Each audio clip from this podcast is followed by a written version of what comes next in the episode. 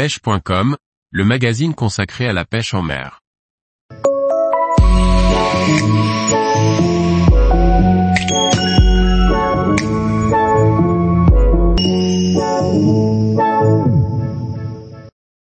Pêcher le silure au leurre, quel type de leurre choisir? Par Olivier Lalouf. Le silure est un animal fascinant et étonnant. Traquer les silures au leurre est loin d'être une partie facile. Le pêcheur doit alors s'armer de patience et prospecter les meilleurs abris avec les bons leurres. Le silure glane a de tout temps fait fantasmer les hommes. On l'a souvent traité à tort comme un ogre dévorant tout sur son passage. Il faut néanmoins savoir que les silures sont de véritables machines de détection. Bien évidemment, de nombreux pêcheurs savent que les barbillons dont ils disposent jouent un rôle important dans la détection des proies. Mais ce que beaucoup ne savent pas, c'est que le silure a un point commun avec le requin. Non, hélas, pour ses détracteurs, ce n'est pas sa dentition, ni son appétit et encore moins sa dangerosité, mais cette similitude se trouve au niveau des pores de sa peau. Ce sont les ampoules de Lorenzini. Comme les raies et les requins, le silure dispose de ses électrorécepteurs. Ce sont des organes sensoriels qui donnent énormément d'informations au silure sur son environnement et ses proies, qu'il peut de se faire repérer de très loin. Parmi la multitude de leurs, seuls, quelques-uns sont réellement efficaces sur les silures. Je ne vous parle pas de ces journées où même avec un petit rien, on prend un silure. Non, je vous parle des jours où rien ne semble fonctionner. C'est dans ces moments de pêche difficiles que l'on peut juger de l'efficacité de certains leurres artificiels. Les leurres à palettes.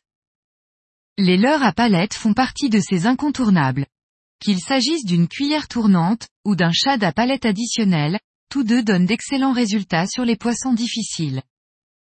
Mais quel est le but premier du leurre? Ce dernier doit agacer le carnassier, l'exciter et l'énerver jusqu'à ce que celui-ci décide de mettre un grand coup de mâchoire. Les palettes trouvent réellement leur efficacité sur les postes marqués. Il convient de les utiliser sur des zones précises, où l'on sait que les silures sont là. C'est en pêchant en lancer ramené linéaire que les palettes sont les plus efficaces. La canne droite dans l'axe de récupération de la ligne, le poisson se ferrera tout seul lors de l'attaque. N'hésitez pas à varier les profondeurs de prospection en lançant toujours près de la surface et en descendant progressivement vers le fond. Les lipless. Autre leurre très intéressant, le lipless. Ce poisson nageur est parfait pour prospecter les zones profondes on le destine plus à des pêches de prospection, en dérive. Évitez d'utiliser ce type de leurre du bord, car le risque d'accrochage est trop important. Le lipless doit être animé verticalement par des coups de sion rapides, d'environ un mètre d'amplitude. Prospectez les zones proches du fond, de manière à déclencher l'agressivité des silures qui y sont tapies. Les touches sont alors violentes, car elles arrivent très fréquemment à la descente du leurre. Les cuillères ondulantes.